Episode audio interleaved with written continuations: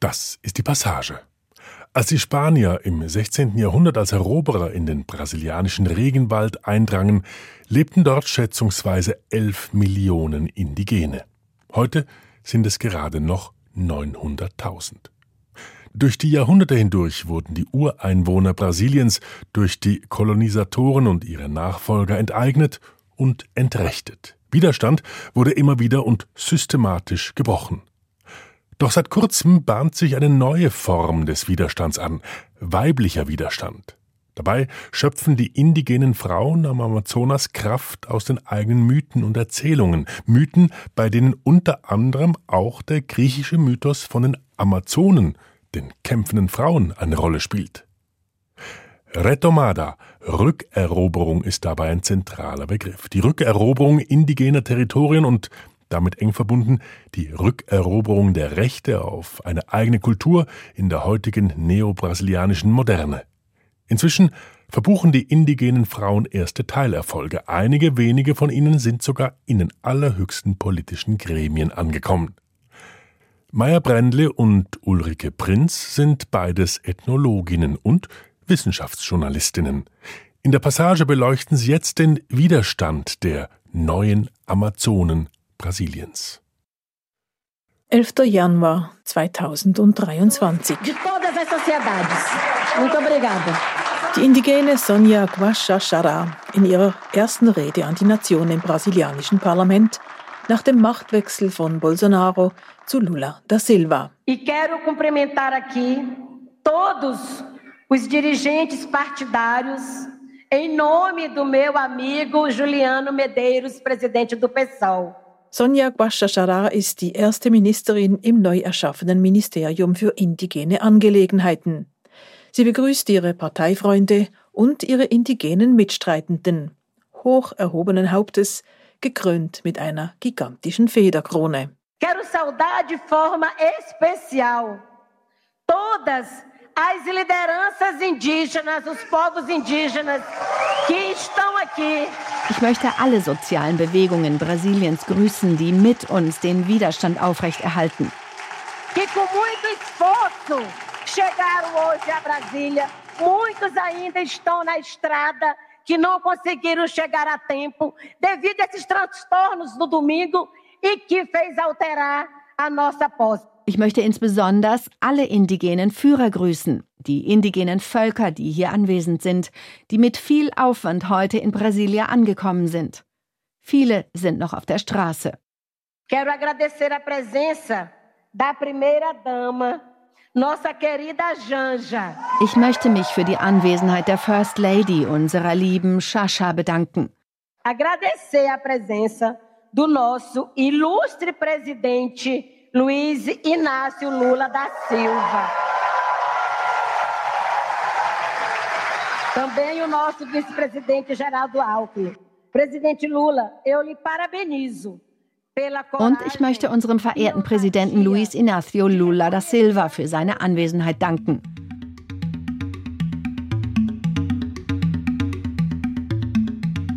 Ein historischer Moment, auch wenn die neue Ministerin Sonja Guachachara den Präsidenten erst nach seiner Frau, also an letzter Stelle, in ihrer Dankesrede erwähnt.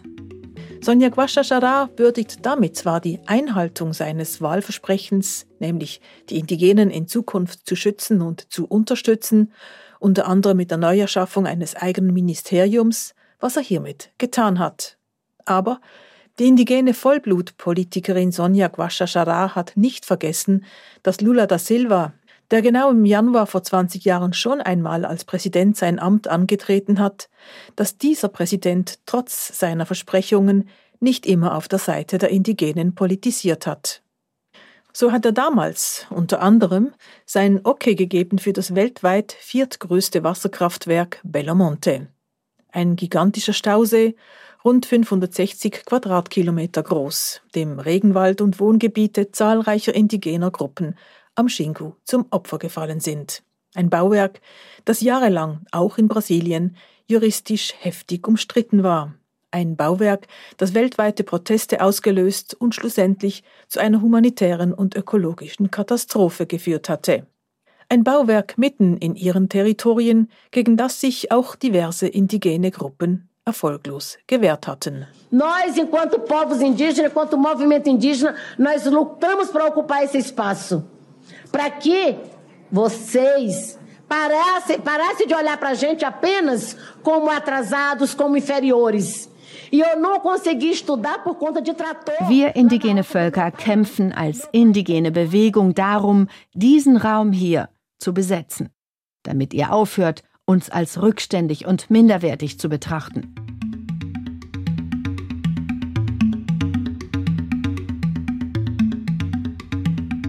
Auch die indigene Glyceria Tupinamba kämpft an vorderster Front, politisch auch sie, wenn auch mit deutlich leiseren Tönen.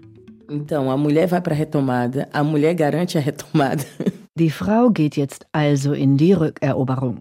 Die Frau garantiert die Wiederinbesitznahme des Landes. As mulheres estão na, na política, então quem está na linha de frente lá dentro da comunidade sempre são as mulheres. Frauen stehen in der Politik und auch innerhalb ihrer Community sind es immer die Frauen, die an vorderster Front stehen. Então era mais do, do trabalho pesado, mais ir para a roça, tal assim. É, é, tanto que você vai ver a quantidade de professores, são todas mulheres. Sie waren eher für die schwere Arbeit zuständig, sie gingen auf die Felder. Man sieht das auch bei den Lehrerinnen, das sind alles Frauen. É, os homens são preguiçosos, não gostaram de estudar, não. Und die Männer sind faul. Sie studieren nicht gerne. Dessa maneira natural, entendeu? Pra gente é natural, né? Für uns ist das normal. Es ist natürlich. Eu cresci nesse âmbito, né? nesse lugar onde a mulher é, organiza tudo dentro da casa. Ela também vai para a roça. Ja, ich bin in dieser Situation aufgewachsen. Die Frauen organisieren alles, im Haus und auch auf den Feldern. É, para a gente, ela é naturalmente ela vai administrando, né? Então ela que vai passar o saber, o conhecimento. Então ela que vai organizar a vida do homem, porque nós é a mãe, a gente que cria. Für uns ist es natürlich. Sie verwaltet alles, oder? Sie, die Frau, ist es, die das Wissen weitergibt. Sie ist diejenige, die das Leben des Mannes organisiert, denn wir sind die Mutter, wir sind diejenigen, die aufziehen. Tatsächlich bestimmen die Frauen und die Männer gehorchen. Tradicionalmente as mulheres mandam e os homens obedecem.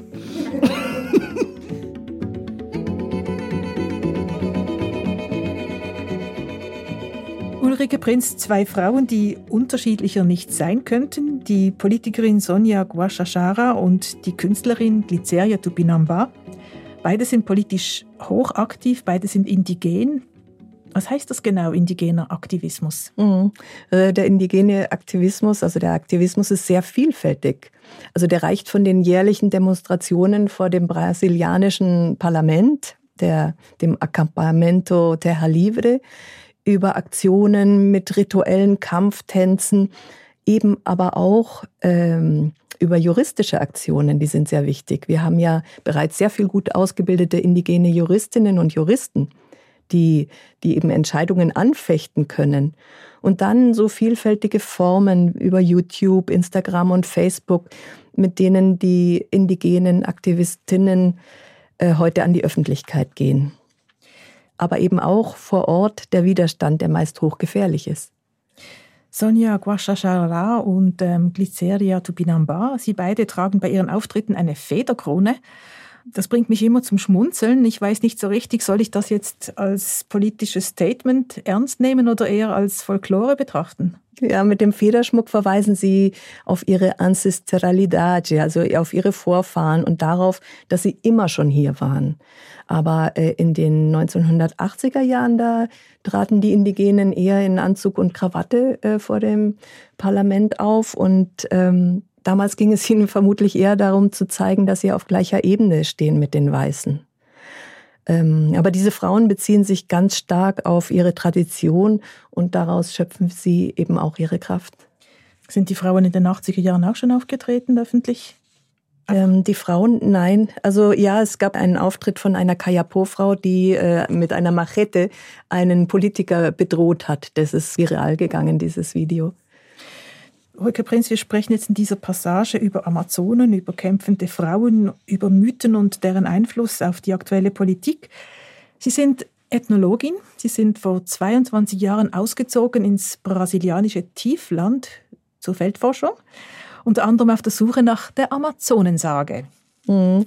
Mein ganzes äh, Studium habe ich mich eigentlich ähm, ja, von diesen, sind mir diese Mythen von den kämpferischen Frauen begegnet. Und das hat mich unglaublich fasziniert und ich wollte der Sache auf den Grund gehen, also was es damit auf sich hat. Und im oberen Xingu, also meinem Forschungsgebiet in Zentralbrasilien, in Mato Grosso, da gibt es eben nicht nur diese Erzählung von den kämpferischen Frauen, Yamarikuma heißen die da, sondern äh, die werden dort auch in Ritualen inszeniert.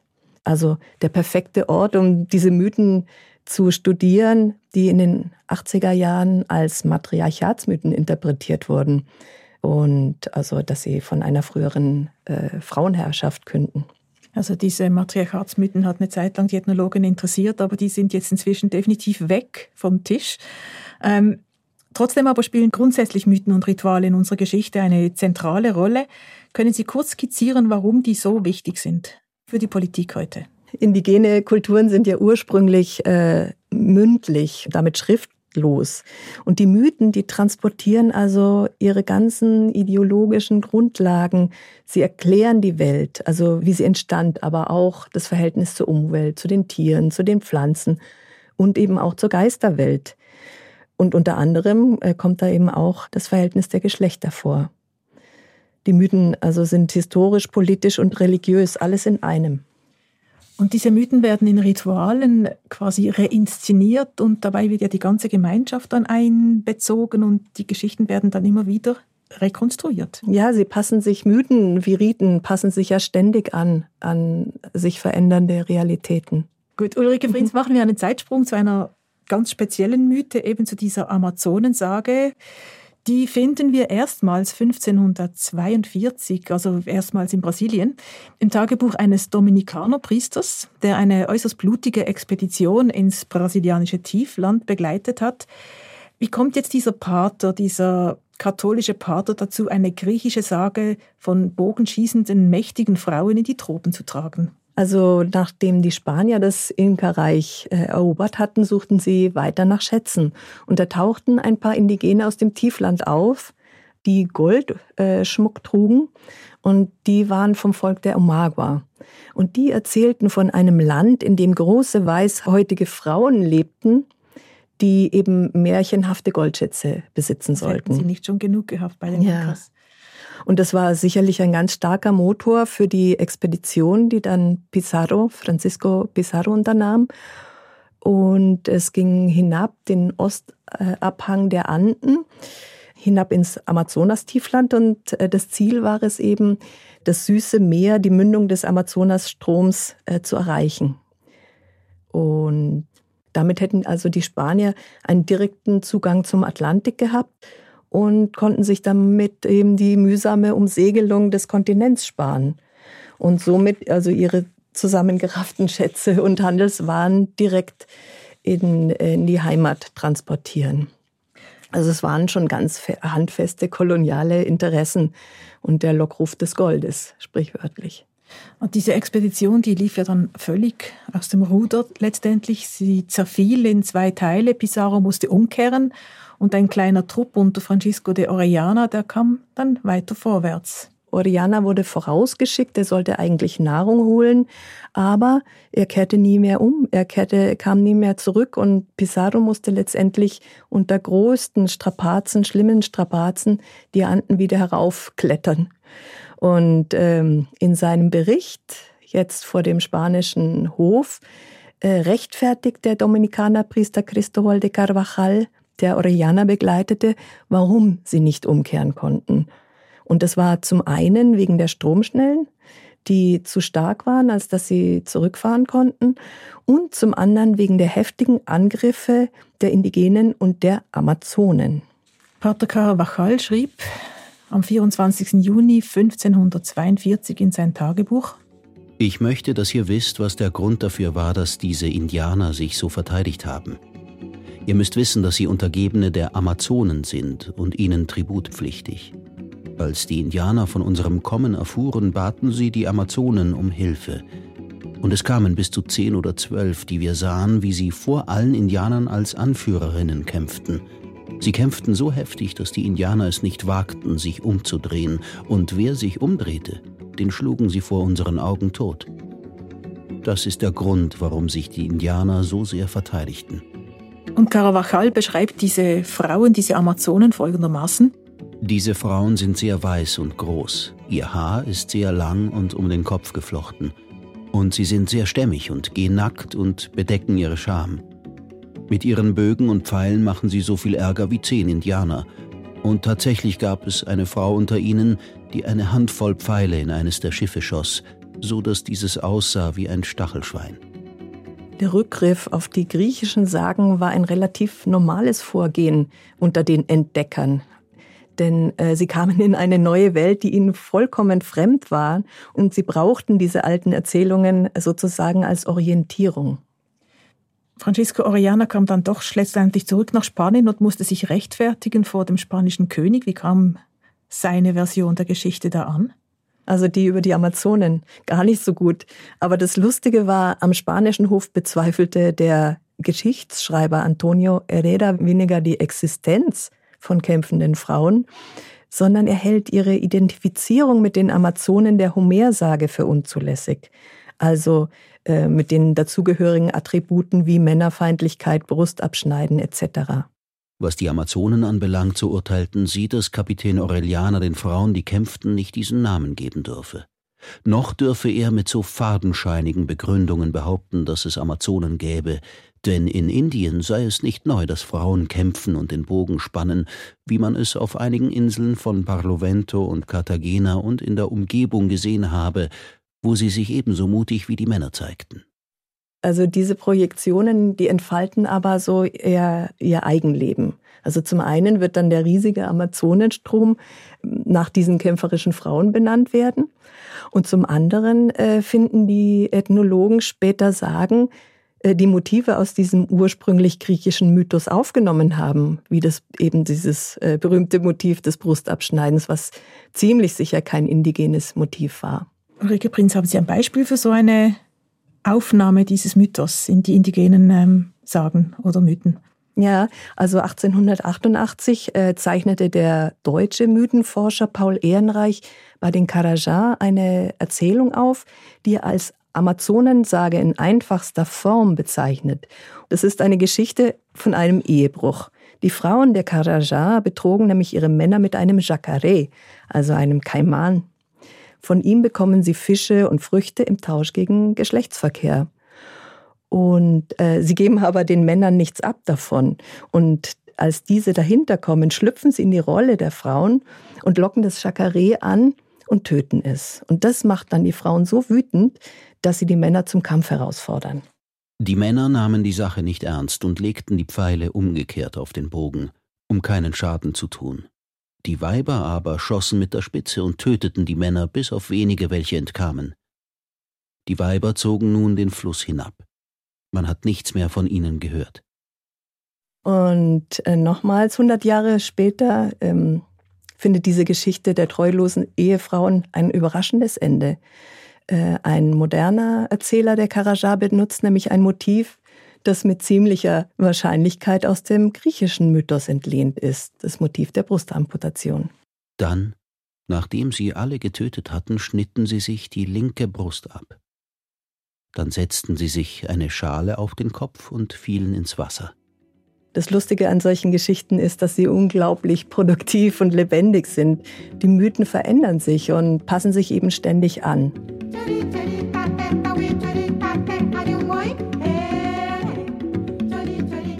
Ulrike Prinz, wir haben hier die Situation, dass weiße Männer aus Europa davon erzählen, dass äh, kämpfende indigene Frauen auftreten, aufgetreten sind und sie identifizieren diese Frauen als Anführerinnen und nennen sie Amazonen. Sind jetzt diese, diese kämpfenden Frauen wirklich äh, aufgetreten oder sind das reine koloniale Fantasien eben dieser weißen Männer? Also gefunden hat man sie nicht, aber reine Fantasien waren sie eben auch nicht. Also wir sehen es ja heute wieder, wenn es brenzlig wird, dann kommen die Frauen an die Front. Und Glyceria hat es ja gesagt, die Frauen müssen die Männer unterstützen. Und die Männer sind manchmal etwas faul.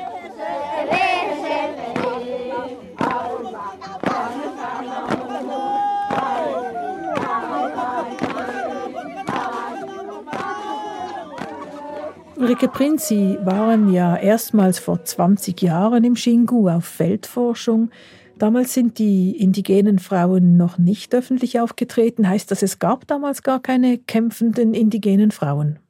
Hm, also die starken Frauen gab es schon immer, aber eben noch keinen politischen Aktivismus. Das ist neu. Ich habe also damals eher so eine klassische Feldforschung gemacht mit diesen Fragen nach den Mythen und den Ritualen und eben auch nach den Geschlechterrollen. Dazu hören wir jetzt eine Erzählung des Schamanen Kuyapare von den gefährlichen Yamarikuma-Geistern.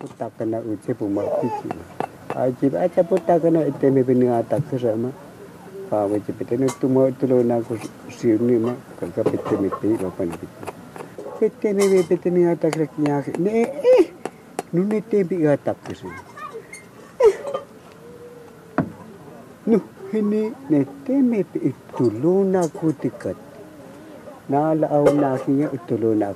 Normalerweise hocken also die Männer vor dem Männerhaus äh, am zentralen Dorfplatz und dort wurden die heiligen Flöten in Anführungszeichen versteckt und vor den Augen der Frauen ferngehalten. Also die durften sie nicht sehen.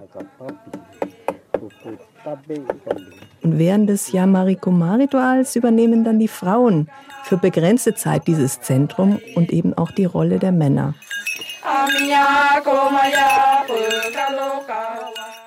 Die Frauen ergreifen die Macht. Also beim Ritual geht es einerseits darum, einen mächtigen Geist, der Personen befallen und krank machen kann, ähm, zu zähmen und auf der anderen Seite eben um das Geschlechterverhältnis.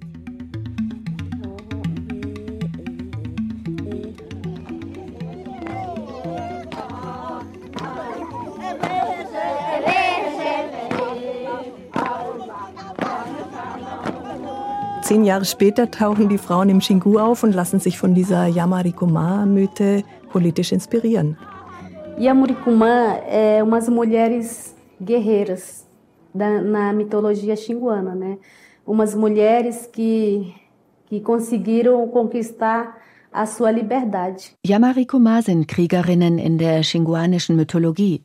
Frauen, die es geschafft haben, ihre Freiheit zu erobern é, deixando para trás seus maridos e foram embora. E é onde elas conseguiram é, fazer as atividades dos homens, né? Como pesca, fazer casa, é, casa Sie schafften es, sich ihre Unabhängigkeit zu erobern, indem sie ihre Männer zurückließen und weggingen. Und sie schafften es, die Tätigkeiten der Männer zu übernehmen. Fischen, Häuser bauen, Sie haben alles gemacht. Also lassen wir uns ein bisschen von ihnen inspirieren. Kayulu ist eine Indigene aus dem oberen Chingu und etwa 40 Jahre alt und 2009 hat sie eine Vereinigung gegründet, die heißt Yamarikoma. Und diese Vereinigung soll die Frauen äh, dabei unterstützen, ihre Bedürfnisse auszudrücken und aber auch, ähm, dass sie eben auch Führungspositionen übernehmen.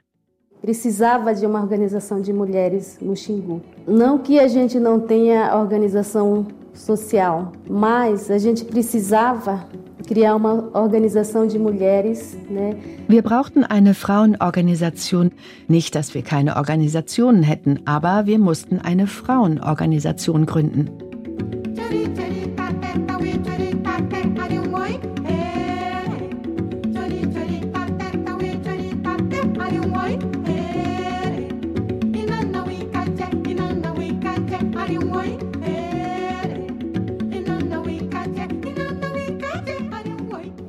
As mulheres, elas têm muito a contribuir com a sociedade xinguana, né? Frauen können sehr viel zur xinguanischen Gesellschaft beitragen, nicht wahr? Was Kayulu anspricht, ist eben die andere Ebene, die genauso gültig ist, also die politische Interpretation. Wir Frauen haben Macht. Die Mythen helfen den Frauen im Xingu, sich selbst zu ermächtigen. Und genau das macht sie eben stark. Inwiefern hat jetzt die politische Situation zu dieser Ermächtigung der Frauen beigetragen? Also Stichwort Bolsonaro mit seiner wirklich extrem anti-indigenen Politik der letzten Jahre mit auch zum Teil mörderischen Auswirkungen. Er ist ja deswegen inzwischen angeklagt am Internationalen Gerichtshof. Hat seine Politik jetzt die Frauen eher bestärkt oder geschwächt? Naja, auf jeden Fall mit zunehmendem Druck auf ihre Gebiete sind die Frauen in den Kampf eingestiegen. Und das muss man sich mal vorstellen, dass die Abholzung in ihren Gebieten immerhin sehr viel geringer ist als in den nicht geschützten Wäldern. Hier liegt zum Beispiel die Abholzungsrate bei 200 Fußballfeldern pro Tag. Unglaublich. Mhm. Und als ich letztes Jahr wieder im Xingu war, habe ich dann tatsächlich eine neue Generation von Kämpferinnen angetroffen, die man im übertragenen Sinn als Amazonen bezeichnen könnte. Sehe ich das richtig, dass diese Frauen weniger gegen ihre Männer kämpfen, sondern eigentlich viel mehr gegen das koloniale System, das ihre Territorien und ihre Existenzgrundlage bedroht? Mhm. Ja, auf jeden Fall. Und im Dorf traf ich Watata Kalu, eine Kämpferin, die sich im Dorf ebenso natürlich bewegt wie auf, auf dem internationalen Parkett.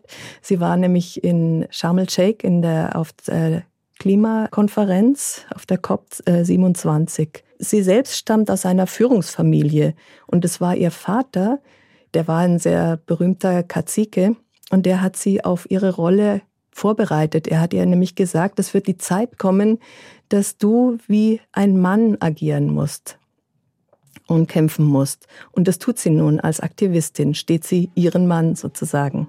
É, tá, tudo bem, a gente quer lutar pelo espaço, a gente está lutando pa, pelo espaço para andar junto com eles, não na frente deles ou deixar eles para trás, porque a gente luta, a gente briga pelo bem-estar du Kollektivo. Ja, alles klar. Wir wollen für die Gebiete kämpfen. Wir kämpfen für die Gebiete, um gemeinsam mit unseren Männern zu gehen. Nicht vor ihnen oder um sie hinter uns zu lassen, denn wir kämpfen für das kollektive Wohl. Eu não posso falar que eu tô ali pelo direito do nosso povo, né? Eu não posso dizer, ah, eu vou buscar direito das mulheres, né? E brigar com o marido, com o filho, com o irmão. Ich kann nicht sagen, dass ich für die Rechte unseres Volkes da bin, oder? Ich kann nicht sagen, dass ich mich für die Rechte der Frauen einsetze, nicht wahr? Und gegen den Ehemann, den Sohn, den Bruder oder gegen den Onkel kämpfen. Das geht nicht, oder?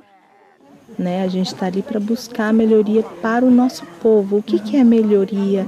Manter a nossa cultura, né? A nossa floresta em pé. Wir wollen Verbesserungen für unser Volk erreichen. Wir wollen unsere Kultur bewahren, unseren Wald erhalten.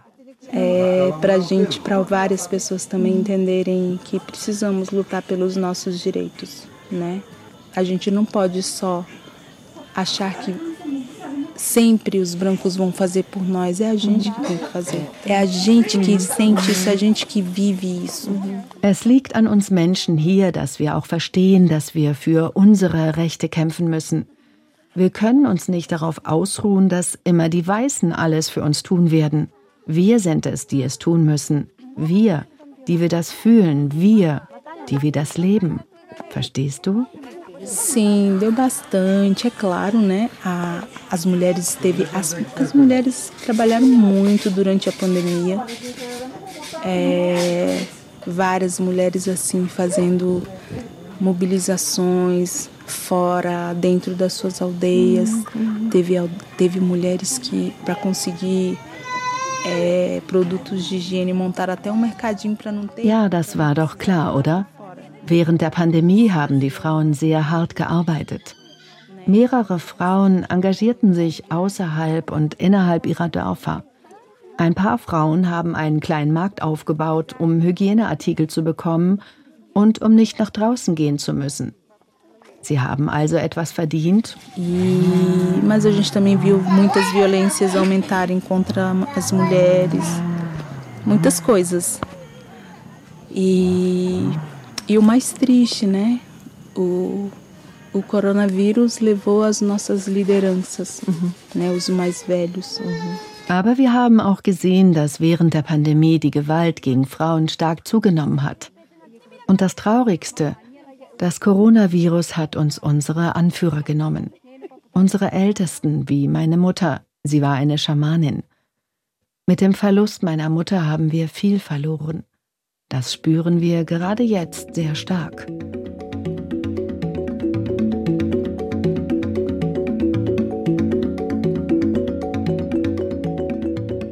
ist Watadakalu aus dem Xingu. Ulrike Prinz, für meine Ohren klingt sie jetzt aber nicht sehr radikal. Ich sehe da vor meinen Augen weder Pfeil noch Bogen und auch keine Manze, keine Amazone. Klingt ja. eher zahm. ja, die Kultur der Xinguanos ist eine ausgesprochen äh, friedfertige und friedliche Kultur.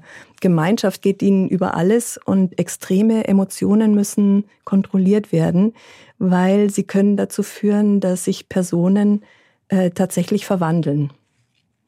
Aber das soll nicht täuschen. Indigene Frauen sind sehr durchsetzungsstark, allen voran die neue Ministerin, Sonja Guachachara. Portanto, minha gente, né, eu agradeço muito por esse espaço aqui. Me disponho a vir quantas vezes vocês acharem necessário. Quantas vezes vocês quiserem me chamar para vir aqui, eu venho, porque o nosso ministério vai trabalhar por um bem viver de todos vocês. Deshalb, liebe Leute, bin ich bereit, so oft zu kommen, wie Sie es für nötig halten. Wenn immer Sie mich rufen wollen, werde ich kommen. Denn unser Ministerium wird sich für das gute Leben von Ihnen allen einsetzen. Um bem viver de todas as pessoas, de todas as sociedades. Muito obrigada für das gute Leben aller Menschen, aller Gemeinschaften. Ich danke Ihnen vielmals. Aber E eu não me ative aqui a responder todas as perguntas uma por uma, gente, porque eu acho que vocês não querem respostas. Vocês querem constranger uma mulher indígena. Ich mache mir nicht die Mühe, hier alle Fragen zu beantworten, eine nach der anderen, denn ich denke, Sie wollen gar keine Antworten. Sie wollen eine indigene Frau in Misskredit bringen. Quem mais mata suas crianças e que deixa seus filhos na rua somos nós, povos indígenas, deputado Paulo Fernando. Wer sonst tötet eure Kinder und lässt sie auf der Straße liegen?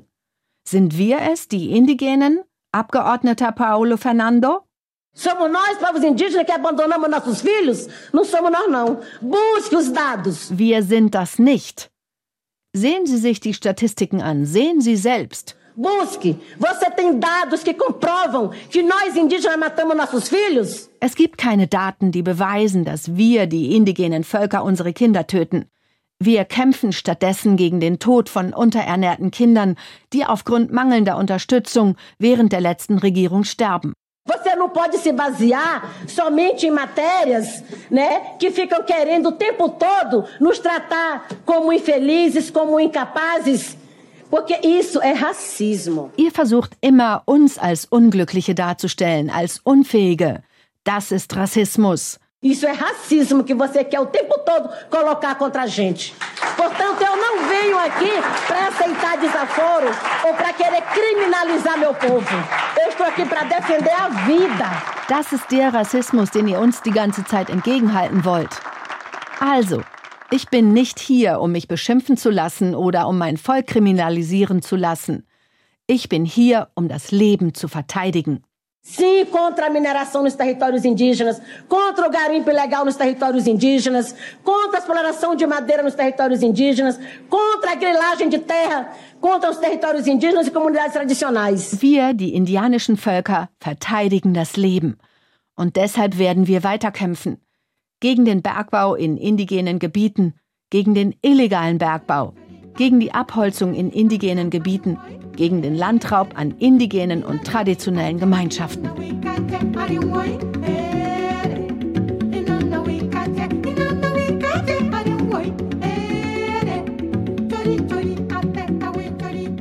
Sonja Guashashara im Parlament lässt es an deutlichen Worten nicht fehlen. Zu deutlich sind ihr auch noch die Bilder vor Augen als im Jahr 2023 bekannt wurde, wie die Kinder der indigenen Yanomami an Malaria und an Unterernährung starben. Der damals amtierende Präsident Bolsonaro hat sie absichtlich während der Corona-Krise medizinisch vernachlässigen lassen. Er hat auch nichts unternommen gegen die vordringenden illegalen Goldsucher, die die Flüsse der Yanomami mit Quecksilber vergiftet haben. Der Skandal, der war so offensichtlich, dass Lula da Silva kaum im Amt sofort den Notstand ausgerufen hat. Und er hat dabei nicht nur Sonja Guachachara ins Amt geholt, sondern auch die indigene Joenia Wapichana zur Chefin der FUNAI gemacht, also als erste Frau an die Spitze der indigenen Schutzbehörde gehoben. Lula da Silva, er unterstützt den Kampf der indigenen Frauen, denn sie haben ihn beim Wahlkampf ebenfalls unterstützt. Er unterstützt sie aber auch deshalb, weil er weiß, dass sie besser als alle anderen für die Biodiversität in ihren Territorien sorgen, die Abholzung stoppen und ist das nachweislich der Fall, und das ist so, werden auch die von Europa gesprochenen Millionen des Amazonasfonds wieder ausgeschüttet, die zum Schutz des Regenwaldes und des Klimas in Aussicht gestellt, unter Bolsonaro allerdings wieder eingefroren wurden. Ative aqui a responder todas as perguntas uma por uma, gente, porque eu acho que vocês não querem respostas, vocês querem constranger. Tradicionalmente as mulheres mandam e os homens obedecem.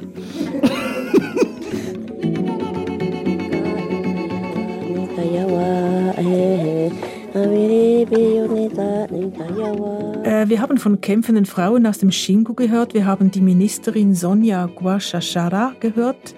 Es gibt nicht nur sie an der Spitze, an der politischen Spitze, es gibt auch die indigene Anwältin Joenia Wapichana. Lula da Silva hat sie an die Spitze der FUNAI gestellt. Es sind gebildete Frauen.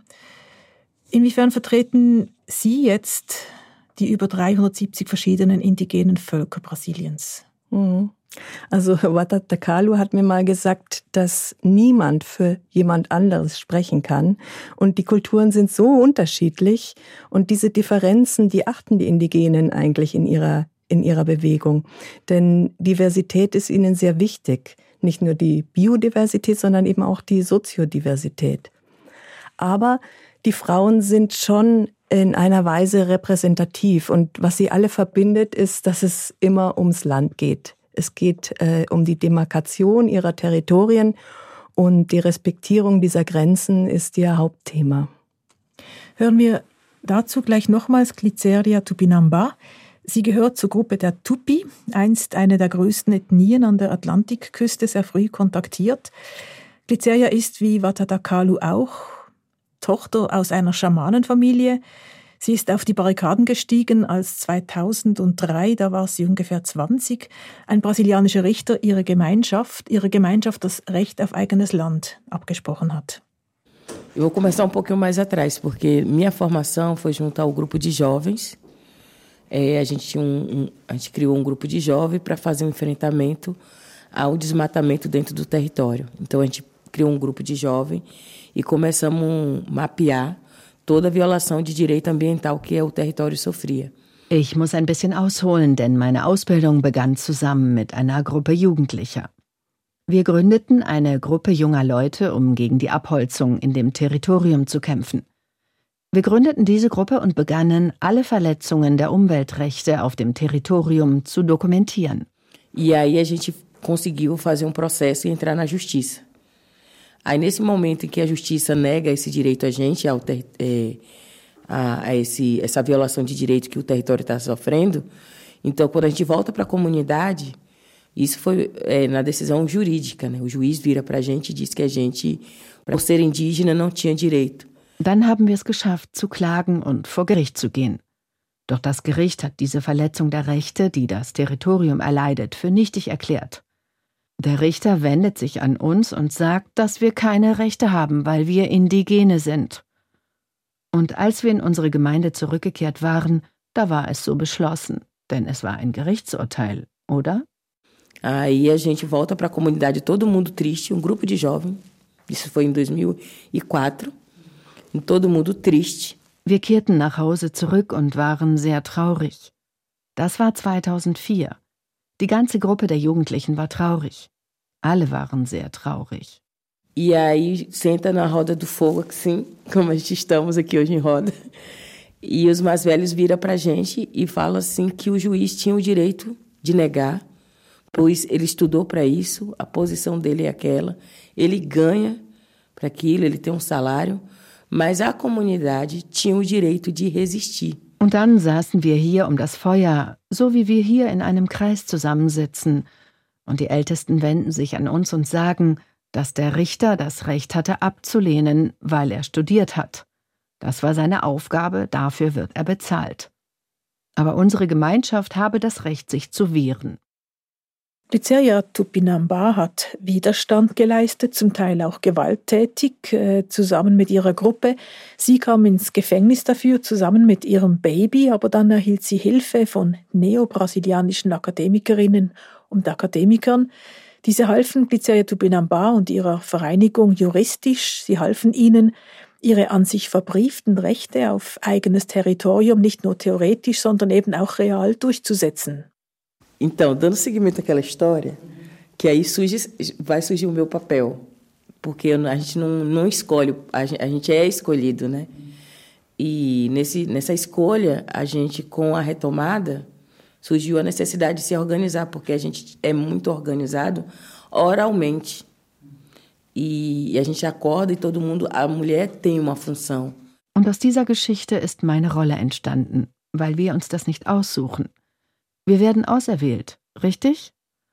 Und bei dieser Wahl entstand das Bedürfnis, uns zu organisieren, denn mündlich sind wir sehr gut organisiert. Wir sprechen uns ab und dabei hat die Frau ihre Funktion. Então a gente tem uma missão, né? Eu vejo como uma missão, porque quando o meu avô faz o ritual de, de passagem de encantamento, antes disso ele chama minha mãe e chama meus irmãos menores e fala que daquele dia em diante ele não está ali para nos proteger, mas que a gente tem que ir para a escola. Ich betrachte es als meine Mission. Denn als mein Großvater den Übergangsritus der Beschwörung durchführt, rief er meine Mutter und meine jüngeren Brüder an und sagt, dass er von diesem Tag an nicht mehr da sei, um uns zu beschützen. Deswegen müssten wir studieren gehen. Cada um tinha que aprender uma, uma disciplina específica, né? E, e tinha uma missão para defender aquela terra, aquele lugar, né? De para não ser roubado, não ser tirado dali, e a gente tinha aquele compromisso com aquele território. Então, para mim, essa é a missão. Jeder musste eine bestimmte Disziplin erlernen und jeder hat dabei einen Auftrag, dieses Land, diesen Ort zu verteidigen, damit er uns nicht gestohlen wird. Wir, seine Kinder und Enkel, hätten diese Verpflichtung gegenüber diesem Territorium. Das also ist meine Mission.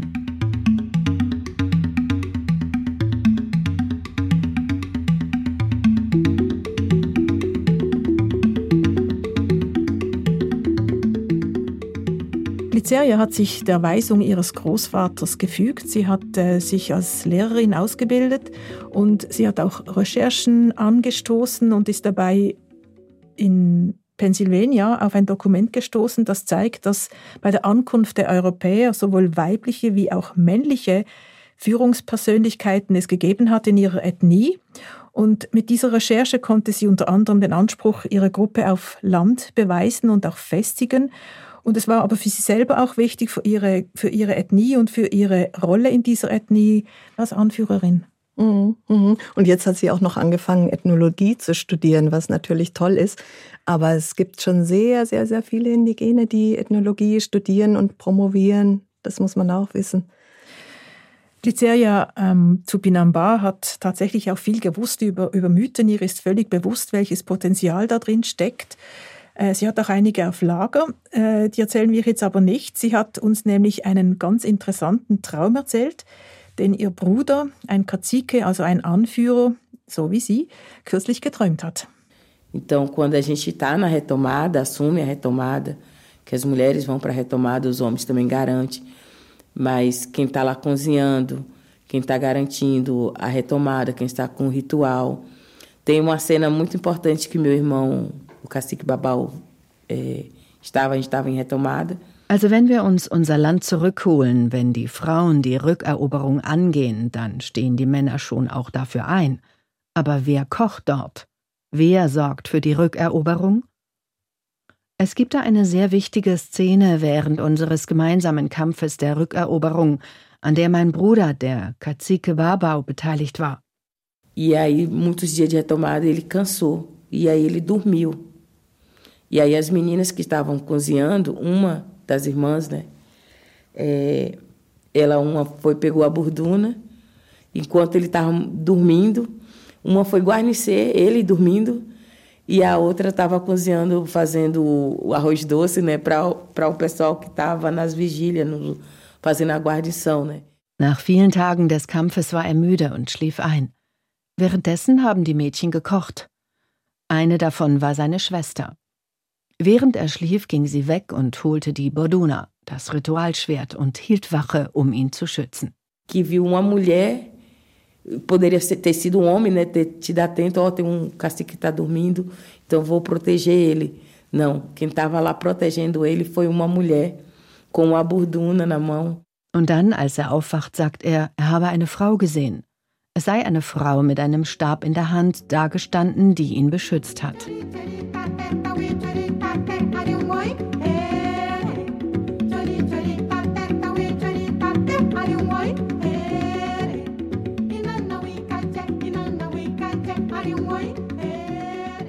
Então eu, eu tenho essa cena para mim e para o meu território. E eu acho que, que é isso. A gente tem esse, esse lugar e. Ich habe also diesen Traum, um für mein Territorium zu kämpfen, und ich denke, das ist wichtiger als alles. Wir können uns zwar von einem Ort zum anderen bewegen, aber wir wissen, was unser Territorium ist. Tem uma diferença, sim. A gente não quer o do outro para nós, mas a gente tem o nosso lugar e a gente protege. A gente tem esse lugar de defesa. Wir fordern nicht etwas, was anderen gehört. Aber wir wollen unser Territorium behalten, es schützen. Es ist der Ort unserer Verteidigung.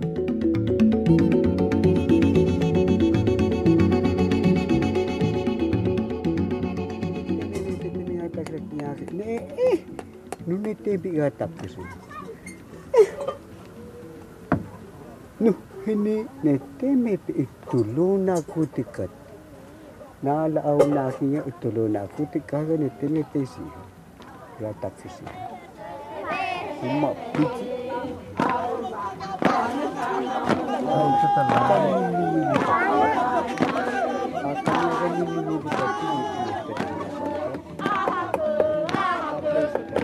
Also Ulrike Prinz, wenn ich jetzt mal so amazonenmäßig und waffenmäßig Bilanz ziehe, dann haben die indigenen Frauen eigentlich ständig eine Waffe in den Händen. Pfeil und Bogen, ein Ritualschwert, wie wir es gerade bei Glyceria gehört haben, ein Stock, ähm, ja, Amazonen? Mhm.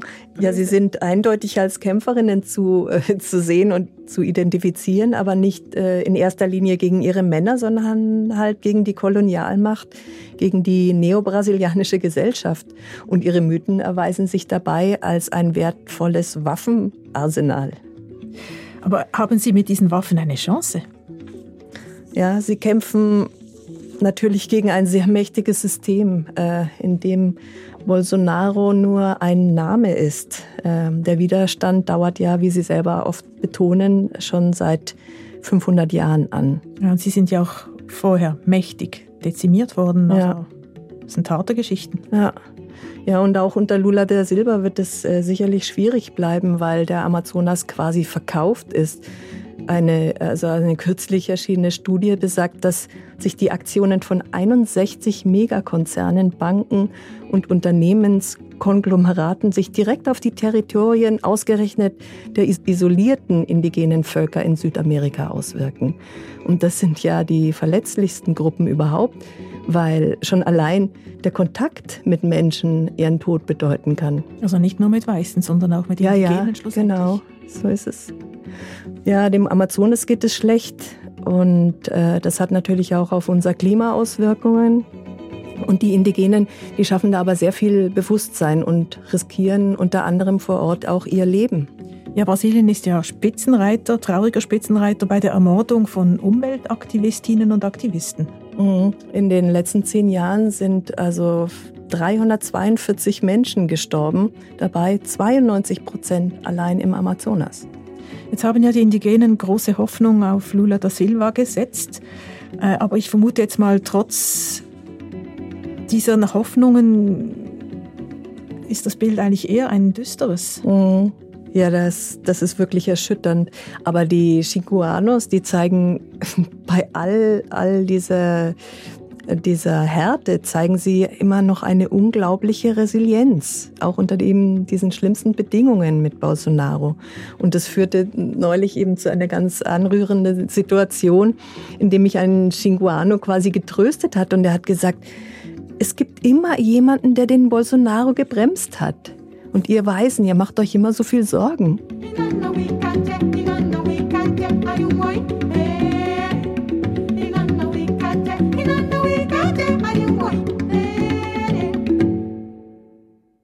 Moderne Amazonen Brasiliens und die Kraft alter Mythen.